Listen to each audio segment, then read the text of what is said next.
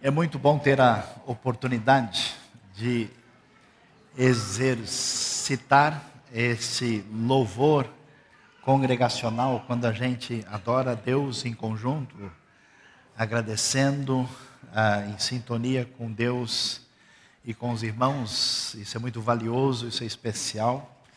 É, há uma presença de Deus em nosso meio diferenciada, né? Jesus diz que dois ou três reunidos em meu nome ele está presente de uma maneira diferente de que quando nós estamos sozinhos, né? E, e essa celebração é uma antecipação da glória, né? Algo muito valioso, muito especial.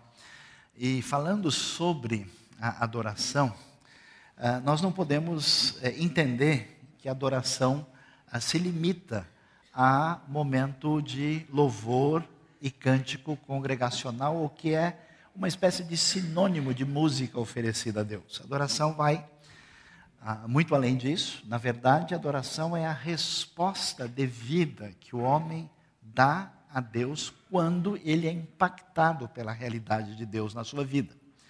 Ah, a adoração, portanto, tem a ver com aquilo que eu conheço de Deus e aquilo que de Deus chega à minha vida e como é que eu reajo de modo a passar a servir e a reconhecer quem Deus é e o que Ele fez. Então é muito interessante observar ah, como ah, muitas vezes a gente imagina né, que o foco das coisas está centrado na gente, mas o foco central da Escritura aponta para a glória de Deus. Como seres criados e finitos, nós fomos feitos como criaturas que devem reconhecer o nosso Criador e Redentor entrando em sintonia com Ele, nessa adoração que também se traduz no encontro da comunidade, mas na verdade no estilo da vida como um todo, a gente de fato vai aprender o que significa adorar. Mas tem hora que a adoração sai com defeito. E a adoração com defeito, só Deus para dar jeito. A coisa não funciona bem e a gente vai ver como é que isso ah, deve ser compreendido quando a gente vai e estuda o livro de Miqueias. Pode ser que você não acredite, mas ele está na sua Bíblia. Lá no meio daqueles pequenos livros escondidos, os famosos profetas menores, né? Algumas Bíblias a pessoa fica até sem graça, porque na hora de abrir assim, Naum, Sofonias, Miqueias, está até colada a página, a pessoa dá uma disfarçada assim, para não pegar tão mal, porque os livros estão lá, são pequenos, Miqueias tem sete capítulos, e nós vamos entender o que é que o começo do capítulo 6 tem a nos dizer, ah, que nos ajuda a compreender qual é a proposta adequada que envolve a adoração. Então vamos aí caminhar ah, para a compreensão disso. Vamos ver um pouquinho sobre Miqueias. Na verdade, o nome que a gente tem, Miqueias, é uma tradução que passou pelo grego e latim veio do nome hebraico ah, que significa, na verdade, quem é como o Senhor, como o Eterno. Ah, então, na verdade, o nome Miqueias é uma espécie de forma resumida que significa essa frase, é, que é uma pergunta que diz: quem pode ser comparável ao Senhor? E essa frase, ela é desdobrada no capítulo 7, versículo 18. Ou seja, a grande experiência de Miqueias com Deus lhe trouxe essa compreensão, por isso a sua história é marcada por um nome que está ligado à sua mensagem. Miqueias ah, surge como um profeta de Israel num momento difícil. Eu acho extraordinário, espetacular isso, porque ah, na hora em que a gente não pode ter esperança em nada. Né? O sistema ah, do governo entra em crise total, é completo. O sistema religioso se corrompe. As circunstâncias são as piores possíveis. O cenário internacional é, de começo de crise não é nada promissor. E a gente olhando para o cenário à primeira vista, vamos assim dizer, não tem saída, não há o que se possa fazer. E Deus chama uns indivíduos que não tem nada a ver. Essa galera, mais conhecida como profeta, que aparece, que mais ou menos vem assim de um cenário absolutamente inesperado, e eles surgem, eles não fazem parte daquilo que se espera, nem do governo, muitas vezes nem da própria religião instituída, estão ah, chamados por Deus, e é muito interessante, por isso que eu gosto de Deus, Deus é simplesmente o máximo. Né? Ele faz umas coisas assim da gente né, tirar o chapéu. Ele escolhe, ah, no momento complicado, o indivíduo que não tem nada a ver com o sistema, que geralmente se sente incapaz de fazer aquilo que ele tem que fazer, e além de se sentir é incapaz mesmo, ah, tem uma série de dificuldades e, para complicar, ainda nem quer ir fazer o que Deus chamou. E não é que Deus vai e resolve a coisa com o rapaz assim mesmo. Então, nosso amigo Miqueias, ele era de uma pequena cidade chamada Moresete, ou Moresete Gat, ele é conhecido como Miqueias o Morastita. E a cidade não era tão longe de Jerusalém, em Judá, então você pode entender e ver o cenário que aparece aí. Bom, talvez a gente tenha a tentação de querer ler o texto bíblico apressadamente para ver se a gente acha logo alguma coisa assim que possa ser ah, útil para a nossa vida, mas o Ministério Espiritual da Saúde adverte, isso pode não fazer bem pra, tão bem para você como você imagina. Por quê? Porque se você não entende direitinho ah, quando é que esse texto surgiu, por que, que ele surgiu, que tipo de crise se enfrentava, qual é o tipo de pergunta que estava se levantando, você não vai entender a resposta. Você não vai entender o que está sendo considerado. Por isso é muito importante e valioso saber o que acontecia na época de Miqueias para poder entender o texto que a gente vai ah, poder receber na nossa vida nesta tarde. E Miqueias é do século VIII a.C., nessa época, no Reino do Norte, em Israel, capital na época Samaria, nós temos dois profetas de expressão que são Amós e Oséias. Ao mesmo tempo, no sul, surgem dois profetas de expressão que são Isaías e Miqueias. Miqueias, na verdade, as suas profecias são organizadas e os estudiosos calculam que elas foram feitas entre os anos 735 e anos 700 antes de Cristo. Então, um texto aí de mais de 2.700 anos de existência. Ele foi profeta na época de Jotão, de Acas e de Ezequias, famoso rei Ezequias, que nós conhecemos das histórias uh, bíblicas do Antigo Testamento. O que, que acontecia na época de Miqueias, que é tão importante saber para a gente poder compreender o que a sua mensagem tem a nos dizer.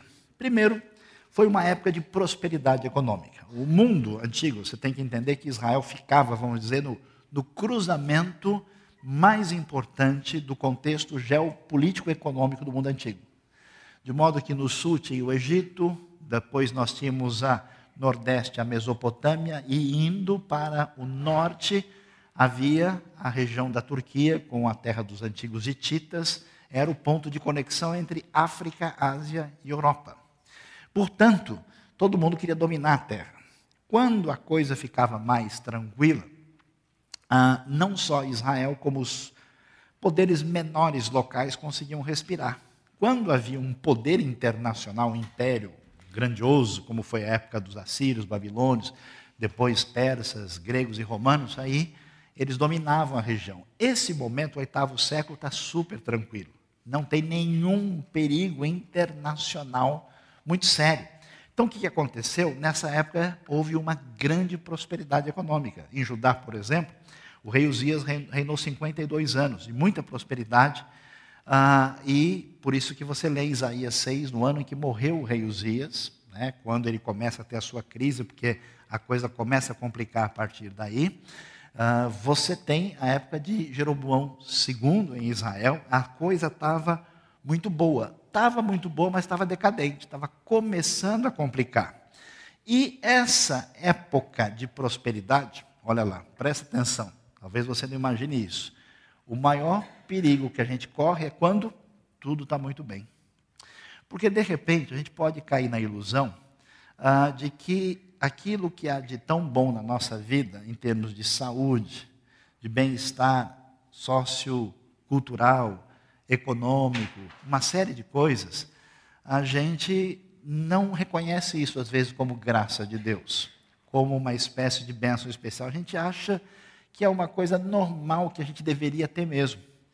E aí surge uma equação perigosa na mente, que se está tudo indo bem comigo, conclui-se logo tudo que eu estou fazendo está certo.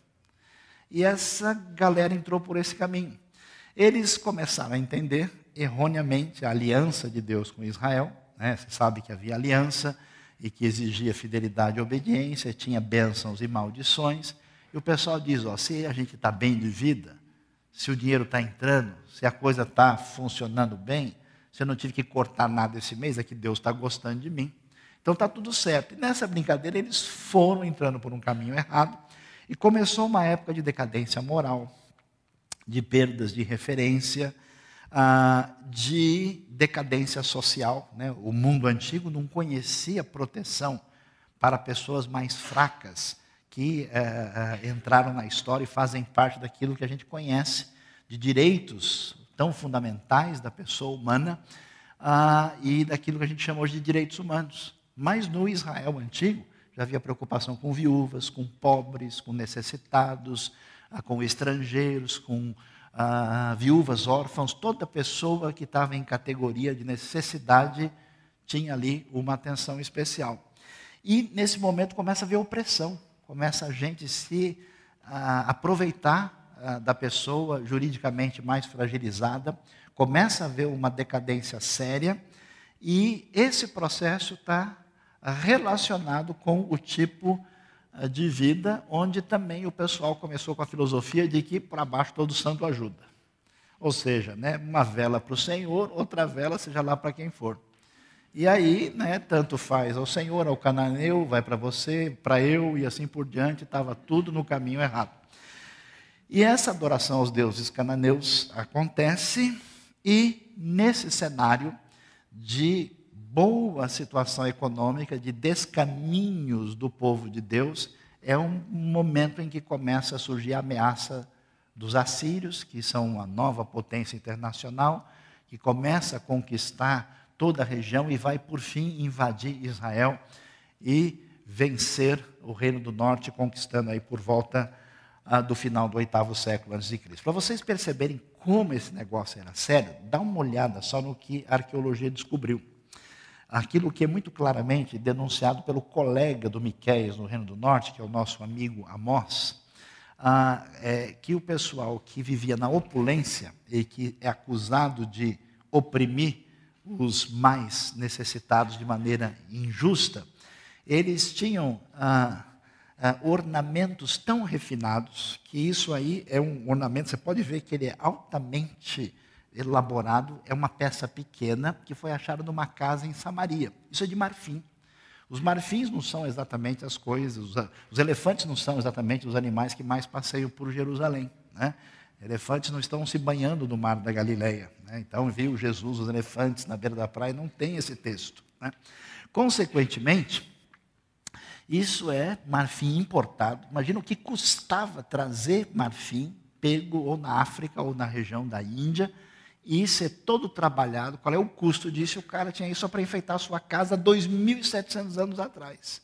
Aí você entende o que, que é essa relação social difícil e nesse cenário surge esse profeta de Deus no momento de crise, no momento de começo de perda de estabilidade econômica, no momento em que o grande império assírio, no ano 722, conquista Samaria, o rei Senaqueribe chega lá, destrói tudo, depois invade Judá, e eles quase desaparecem em Judá também. 46 cidades são sitiadas e destruídas, Jerusalém quase é conquistada, se não fosse a misericórdia e a graça de Deus.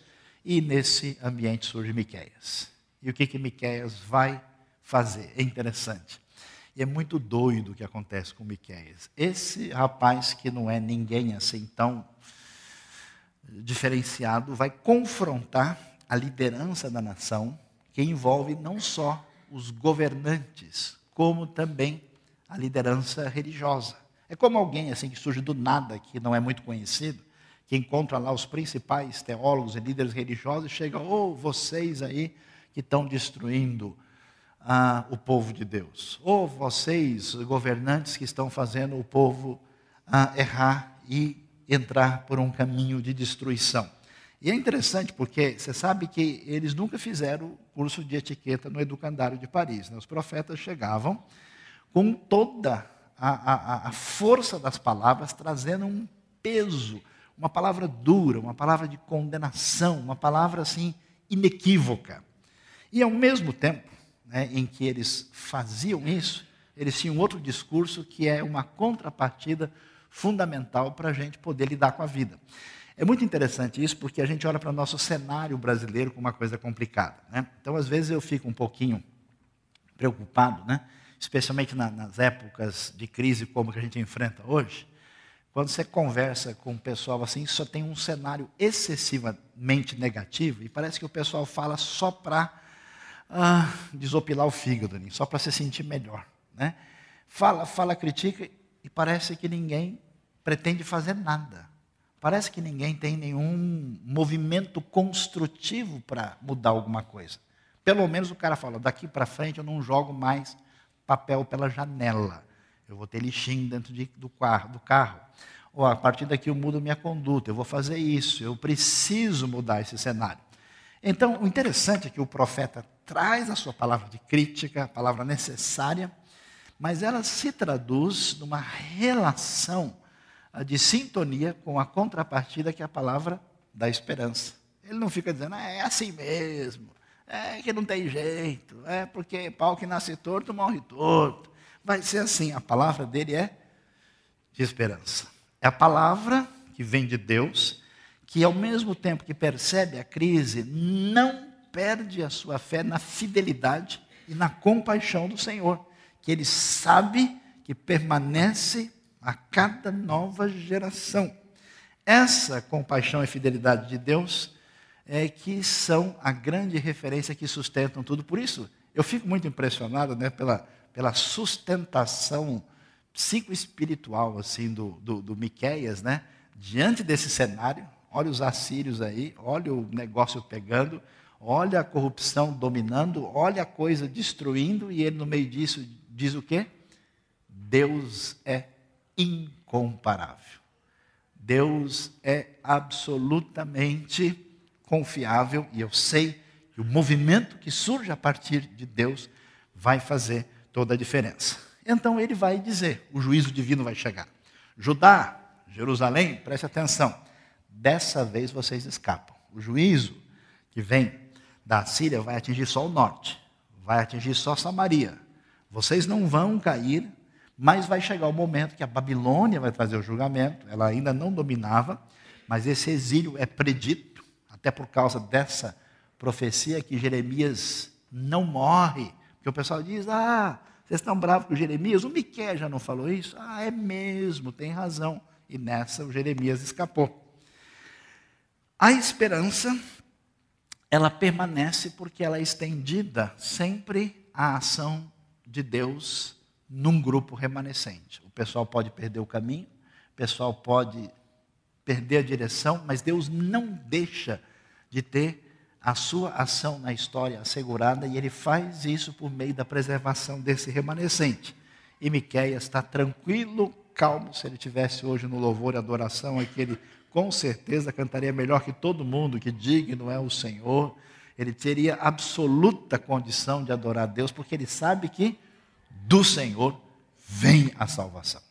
E porque ele tem essa confiança, vamos ver o que ele tem a dizer para a gente, para a gente poder saber o que significa adoração a partir da compreensão de Miqueias na sua relação com Deus. Ele fala, traz uma palavra que começa com um discurso que vem da parte de Deus.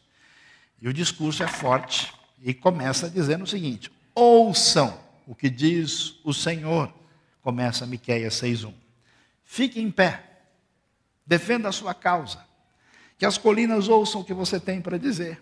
Ouçam ao montes a acusação do Senhor. Escutem, alicerces eternos da terra. Pois o Senhor tem uma acusação contra o seu povo, ele está entrando em juízo contra Israel. O cenário é claramente de uma uh, relação de contenda jurídica. Deus está como que num tribunal, interagindo com Israel, ah, e se apresentando de uma maneira a, a interagir nesse cenário em que ele quer que essa situação aparentemente confusa seja tratada eh, em pratos limpos. Na verdade, isso é uma continuação do que acontece no começo do livro, quando a visão de abertura mostra que Deus vem do seu santo templo e vem para essa relação de colidir com o comportamento do povo e age como testemunha contra o seu povo. E o que chama atenção é que Deus apresenta a sua queixa, como a gente viu aí, querendo sentar-se à mesa do réu para deixar seu povo queixar-se sobre como o Senhor o tinha tratado. É muito interessante a maneira como Deus age e é importante saber disso, porque ninguém pode adorar a Deus, ninguém pode servir a Deus sem conhecer o Deus que se revela na Sua palavra. Quando alguém tem uma ideia de Deus que ele tirou não sei de onde, ele não adora Deus, ele adora um ídolo que ele dá o nome de Deus, criado pela sua cabeça. O único Deus que pode ser adorado, verdadeiro, é o Deus que é revelado. Então, quem não conhece com atenção a palavra divina, não tem como praticar verdadeira adoração. É interessante ver que Deus importa-se com o seu povo. Interessante isso. Por quê? Porque a gente podia imaginar, ó, Deus, já falei para os caras várias vezes. Eu já mandei vários recados. Eu já mandei vários mensagens. Agora chega. Eles querem andar assim? Deixa andar. Problema deles. Deixa agora. Depois eles se arrebentam, a gente conversa mais tarde.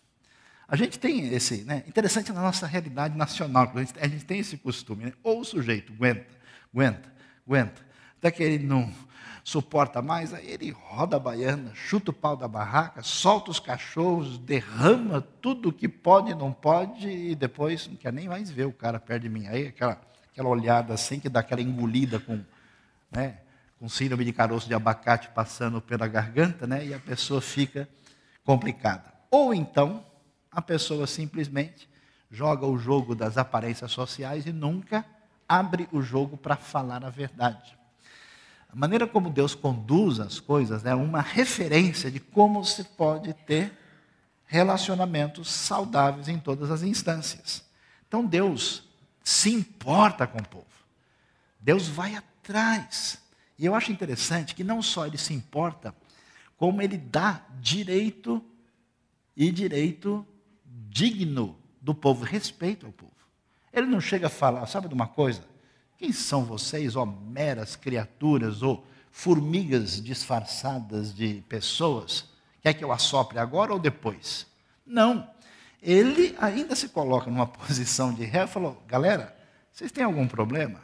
Estão nervosos hoje? Vamos conversar? Senta aí, vamos tomar um café. A gente pode bater um papo hoje? Não existe descaso da parte de Deus. Não existe essa atitude que talvez seja o ódio mais refinado e perigoso, uh, que é uma atitude de descaso e desprezo uh, por uma pessoa na sua crise. Por amor, Deus envia o seu profeta e ele faz o quê? Confronta o erro de modo saudável. Ele não despeja a ira sobre o povo e nem deixa o povo para lá. Ele chega de maneira incisiva para corrigir, para trazer a sua palavra, mas chega, eu quero que vocês fiquem à vontade e podem falar o que vocês quiserem. Deus não age conforme a sua ira e o seu direito. É tão bom saber disso, porque é assim que Deus trata você. Você é feio, você faz bobagem, você faz coisa errada, você fica bobo e não sabe por quê e Deus vai atrás de você porque Deus é bom. Você faz bicão, você faz cara feia, põe a língua para fora, faz um monte de coisa que não pode, mas Deus, pela sua graça, nos alcança e nos dá a oportunidade, inclusive, de reclamar. Nem sempre dá muito certo, né? a gente acaba falando umas coisas que. Mas vamos, vamos ver o que o Miqueias tem a nos dizer. Diante disso, olha só que interessante, Deus chega lá e abre o jogo. Meu povo, o que fiz contra você? Eu acho muito legal isso, porque Deus vai assim pegar forte, vai entrar nessa relação de contenda, de litígio, de estamos no tribunal, e ele começa chamando o pessoal de meu povo. Olha que coisa mais linda, mais cheia de graça, né? É o Miqueias que passa para o nosso coração. É muito legal. Ele chama de meu povo, né? nessa intimidade pessoal. E, e o que foi que eu fiz? Pisei, né? Eu fui na bola, o que, que houve? Eu fui muito exigente, responda-me. Aí é interessante isso. É, Deus começa a ironizar. Tem gente que é muito religiosa, isso, a principal razão por ser religioso é por nunca ter lido a Bíblia.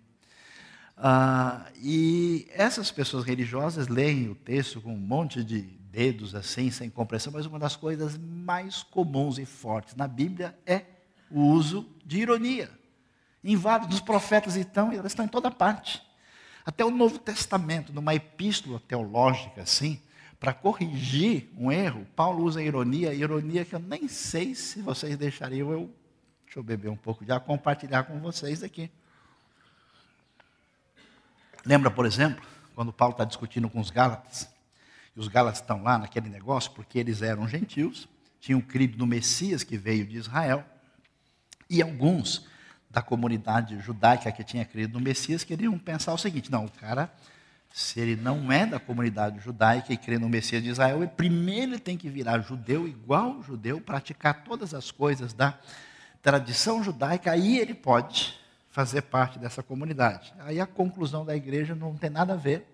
Os cristãos que eram judeus tinham lá seus costumes e práticas, os cristãos gentios não precisavam fazer isso. Você pode ver isso lá em Atos 15, a discussão do Conselho de Jerusalém. Mas os Gálatas começaram a ter um pessoal que estava pegando tão pesado, falando: vocês não são aceitos por Deus se não fizerem circuncisão. Paulo fica tão chateado, falou: pessoal, pessoal quer cortar um pouquinho, corta logo tudo. É isso que está no texto original. Quer fazer uma marquinha? Faz a marcona. Já resolve a coisa de vez. É por isso que vocês estão brigando. Então, isso é assim que a ironia funciona. E essa ironia é tão forte que Deus chega para o pessoal e fala: É, vocês estão chateados, né? estão nervosos, estão aí achando motivo para ficar a, a, com essa postura? É, tá bom, o que, que eu fiz? Assim, você quer saber o que, que eu fiz? É, eu fiz muita coisa realmente complicada. Fui eu que tirei vocês do Egito, eu redimi vocês da terra da escravidão, eu enviei Moisés, Arão e Miriam para conduzir vocês lá pelo deserto. Meu povo, lembrem-se de que, de que Balaque, o rei de Moabe, do que ele pediu e do que Balaão, filho de Beor, respondeu quando eles quiseram amaldiçoar Israel com a intenção de destruí-lo. Não foi assim? Lembrem-se da viagem que vocês fizeram no caminho, desde Sitim até chegar ao ponto final, depois do Jordão, já na terra em Gilgal, onde vocês entraram, perto de Jericó, onde comemoraram a primeira Páscoa. E vamos parar de bobagem, deixa disso, pega leve, reconheçam que os atos do Senhor são justos. Deus vai lá, coloca-se como réu, mostra que o problema da adoração, a raiz, por que uma pessoa não coloca Deus como prioridade da sua vida? Por que Deus não merece atenção, a disposição, a consagração no nosso coração, na nossa mente e na nossa prática é por causa de ingratidão. A gente está cheio de bênção na vida, mas a gente acha que quem mais é tão lindo, espelho, espelho meu, diga se alguém merece ser mais abençoado do que eu. Então a pessoa simplesmente, Deus não podia escolher gente melhor para abençoar no mundo como ele. Ou o sinal da sua sabedoria está nisso. Então é interessante como ah, a gente percebe que ele fala como Deus libertou o povo, preservou o povo por meio de líderes trabalhados detalhadamente, salvou o povo da destruição no caminho, conduziu até o ponto final. Problema dos defeitos da adoração, tanto quando a gente está junto, celebrando, comemorando a presença de Deus no nosso meio, como na nossa vida particular, como na nossa no nosso estilo de vida, a razão por que Deus não recebe prioridade, a raiz disso é ingratidão.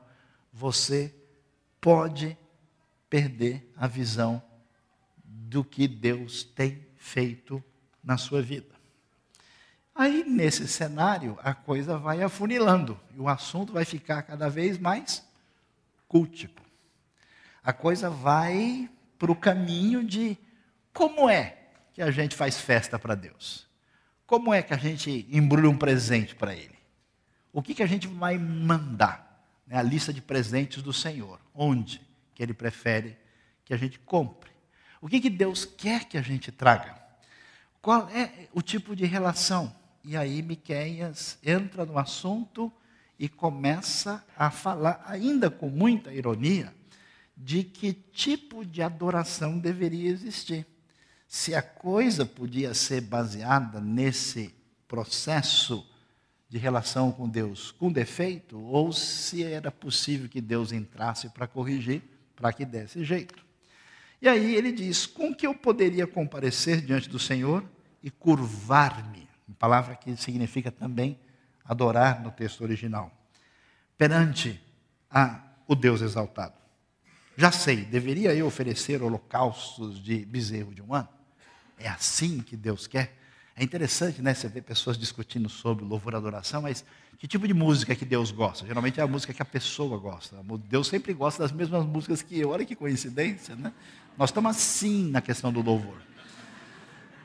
Ah, não, que tipo de, né, de, de, Sempre a discussão vai assim para esses elementos periféricos e as pessoas discutem pelo em ovo e bobagem. Ficaria o Senhor satisfeito com milhares de carneiros? Se Deus está interessado mesmo é no holocausto, é, no bezerro, e se o negócio dele é essa tendência fogo de chão assim multiplicada, será que o negócio é milhares de carneiros? Ou ele se agradaria de, olha só, 10 mil ribeiros de azeite. Ou quem sabe, vamos mais longe, Deus exigiria o quê? O pessoal estava nesse cenário meio complicado, meio sincrético, e eles viam o culto dos pagãos, os pagãos eram malucos, porque eles tinham uma espiritualidade doentia. Uma espiritualidade fundamentada em quê? Em culpa ah, e uma espiritualidade fundamentada no medo. Essa era a relação com o paganismo. A pessoa tinha medo da divindade, porque ele poderia se vingar e trazer um problema para ele. Então, ele neuroticamente reagia.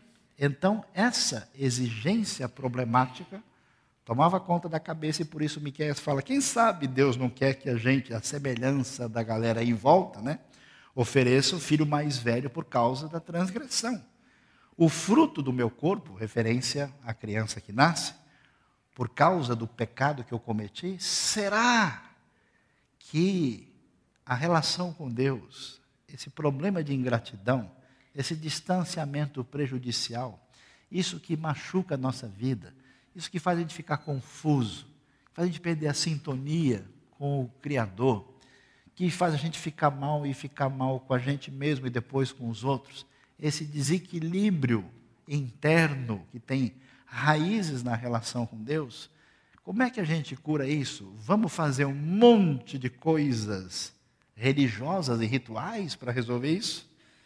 O jeito errado é rejeitado. E a resposta de Miqueias vai ser: olha, Deus não está interessado em mera liturgia e cerimonialismo. Não é um fato, porque o pessoal estava longe de Deus tinha uma vida que não agradava a Deus, mas continuava ritualista. Continuava fazendo tudo do jeito que se faz. O cerimonialismo estava presente. Deus é um Deus cuja relação com a gente se restringe a a gente oferecer um, um novilho para ele? É isso? E colocar lá no altar? Será que Deus é o Deus da aritmética e da matemática, Deus está interessado em quantidade. Uma vez eu fui numa igreja interessante, tinha uma explicação lá mostrando a temperatura espiritual do cristão. E aí tinha lá um quadro que mostrava quantas vezes a pessoa lia a Bíblia, quantos, sei lá, minutos ou tempo ele gastava em oração, quantas vezes ele fazia uma série de, de novos rituais, e aí mostrava que a temperatura ia aumentando. Eu fiquei com medo de alguns terem febre, algum problema do tipo, né? Ah, e, do outro lado, mostrava que se não tivesse uma expressão quantitativa, mensurável e né, graficamente apresentável, digna de um Excel, a espiritualidade estava fora do foco. E é claro, a gente vai fazer mais coisas uh, de acordo com aquilo que é prioridade para a gente.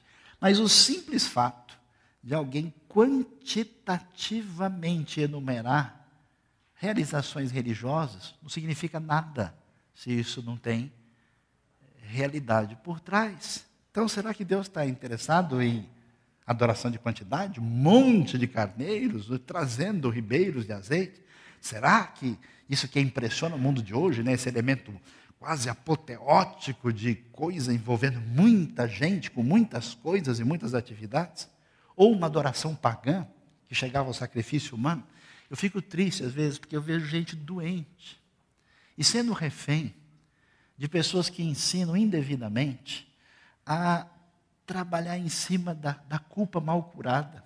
Gente que não conhece a graça de Deus e que, em cima de uma culpa ou de um medo infundado, de uma relação doentia e distanciada com Deus, você pode manipular perversamente as pessoas da pior maneira possível. E é interessante porque era essa ah, esse é o mecanismo do funcionamento do paganismo antigo. Era lamentável. A pessoa, de fato, ficava apavorada e aí ela fazia as coisas mais malucas. A pessoa, quando é neuroticamente mexida, às vezes numa culpa real ou falsa, ela faz coisas malucas para tentar sentir um alívio. E essa manipulação psicológica religiosa perversa, Deus não quer que as pessoas o adorem do jeito que se faz no mundo pagão. Assim, não, não pode. E aí ele vai dizer, aí quem tem o dom de línguas, irmão já recebeu, né? Ele vai dizer, só para você dar uma olhada assim na, na beleza da arrumação do texto, que ele vai dizer, né, para o homem o que, que é bom para ele, o que, que Deus pede, o versículo magistral, a essência, eu diria quase assim, mais extraordinário do livro de Miqueias, ele diz: Ele mostrou a você, homem, o que é bom. Eu acho muito legal ler isso, porque eu esperava, né? Outra coisa, ele mostrou a você, homem, o que deve ser feito. Ele mostrou a você a lei. Ele mostrou a você o que precisa ser realizado. Mas não, a palavra é o, é o que é bom. É bom pra caramba, né? A versão na linguagem de amanhã. Olha só o que é bom. E junto com o bom, aí sim, né, nessa miscelânea comum na Bíblia, o que, que Deus quer, o que, que Ele exige. E aí a gente vai ver onde é que está o tipo de reação que a gente deve ter diante de Deus. Que tipo de conduta e de vida deixa Deus contente de fato. O que, que deixa o coração de Deus alegre? O que, no que está envolvido essa adoração? Qual é o jeito de Deus? Deus não está tão interessado na, no formalismo superficial, vazio e ritualístico. Deus quer que a gente pratique a justiça. Número um. Número dois, que ame a fidelidade. E número três, ande humildemente com o seu Deus. Vamos ver como é que é isso? Praticar a justiça. A relação adequada com Deus produz uma sintonia com o caráter de Deus.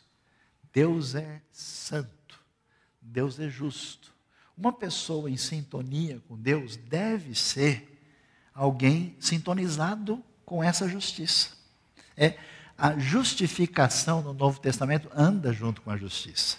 Eu fui declarado santo por aquilo que foi obra de Deus em Cristo, e eu fui declarado justo, perdão, né? em Cristo, e a justiça dele atribuída a mim, eu estou justificado.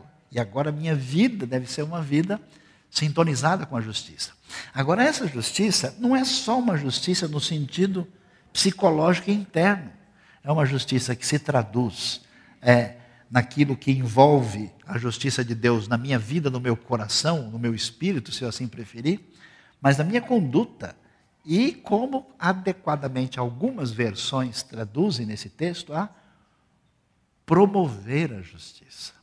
Promover na minha vida, promover no ambiente onde eu estou e promover na sociedade onde eu estou envolvido. Então, compromisso com ética e justiça é o culto que Deus quer receber. Essa relação de sintonia com quem Deus é, devolução adequada, que é uma oferta da nossa vida. Depois ele fala para amar, a palavra é mais forte, né? Do que praticar. Amar, uma palavrinha tão especial chamada Chesed. Chesed é uma palavra extremamente rica, que significa fidelidade. É a palavra que garante a relação de Deus com Israel no Antigo Testamento. Ela significa fiel, inabalável. Por que, que o povo pode confiar em Deus? Porque Deus não vai falhar. Vocês sabem que o maior custo, pessoal que mexe com empresa aí sabe o que, que significa custo, né? O maior custo do mundo hoje chama-se a incapacidade de acreditar na pessoa que está diante de mim. Então eu preciso botar tantos advogados, eu preciso botar tantas coisas atrás, eu preciso ter isso aqui de seguro, eu preciso ter aquilo, eu tenho que ter câmera aqui, eu tenho que pagar tal coisa, eu tenho. Porque a insegurança tem um custo elevadíssimo. Né? Caráter, no sentido de ter honra, dignidade, palavra, elemento em que você tem confiança, é a coisa mais valiosa. Esse elemento está em Deus. Por isso, nesse sentido que Deus é imutável. A gente pode absolutamente ficar seguro porque isso está presente nele. Agora, não só esse elemento de fidelidade, mas a fidelidade, essa palavra quer dizer fiel, mas é o amor incondicional de Deus esse amor profundo, essa palavra que se traduz por misericórdia, por bondade, está aí. Ou seja, é uma fidelidade associada à misericórdia. O que Deus quer? Deus quer gente do bem. Deus quer gente que tenha esse, é, é, essa conduta sem neblina. Pessoa que você conversa, você sente segurança. Fala, peraí, eu, eu não sei, eu estou com medo não sei, pode ser que esse negócio, a pessoa não, não vai chegar lá, ele, ele vai, não vai cumprir o que a gente conversou. Essa atitude de uma relação de fidelidade associada a essa misericórdia, esse amor, essa relação profunda que faz parte de quem está em sintonia com Deus. E terceiro, Adorar envolve andar em humildade diante de Deus, de maneira a ter uma atitude obediente. Esse aqui é um negócio muito interessante, porque o contrário de adoração é autoexaltação. Toda pessoa que de fato se acha muita coisa não consegue adorar. Excessivamente crítico, negativo, ruim, está sempre pontuando nunca se entrega. Até a leitura da Bíblia é perigosa, porque a Bíblia é um livro perigosíssimo. Porque a gente lê e a gente lê se o coração não está sintonizado para como usar esse elemento sagrado e consenso de tanta gente para de alguma maneira ter vantagem com isso. Como é que eu posso fazer isso transformar-se em alguma coisa para mim mesmo? Maldita idolatria e adoração perversa invertida. Mas quando eu sei que Deus é grande, Deus é poderoso, eu tenho que dobrar o joelho. Eu tenho que entrar numa relação de submissão. E submissão significa disposição de ouvir. Ouve, ó Israel, o Senhor, nosso Deus, o Senhor é um. Disposição de aprender é, é ouvir o texto com reverente submissão, com o coração disposto a receber. Por isso, adorar é ser obediente numa atitude de submissão, humildade. Às vezes eu fico preocupado porque eu tenho visto gente, e às vezes não depende tanto de uma questão de intelectualismo em si, mas a atitude indevida com conhecimento. Gente que passa por diversas oportunidades de beber de Deus, mas não bebe, porque sempre olha para Deus e para o texto de cima para baixo. Só é possível chegar Deus de baixo para cima, de joelho no chão e com a cara para baixo. Por isso, essa atitude de disposição, de interesse, que envolve obediência, com submissão e humildade, essa é a realidade que está presente na adoração. Compromisso com justiça, uma fidelidade amorosa e uma obediência que se destaca por submissão e humildade. Só para a gente reforçar, fechando um desfecho, a nova tradução da linguagem de hoje, acho que conseguiu nesse versículo ter um, uh, um jeito adequado de apresentá-lo como um todo, que ficou muito bom. O Senhor já nos mostrou o que é bom. Ele já disse o que exige de nós. O que Ele quer é que façamos o que é direito, que amemos uns aos outros com dedicação e que vivamos em humilde obediência ao nosso Deus.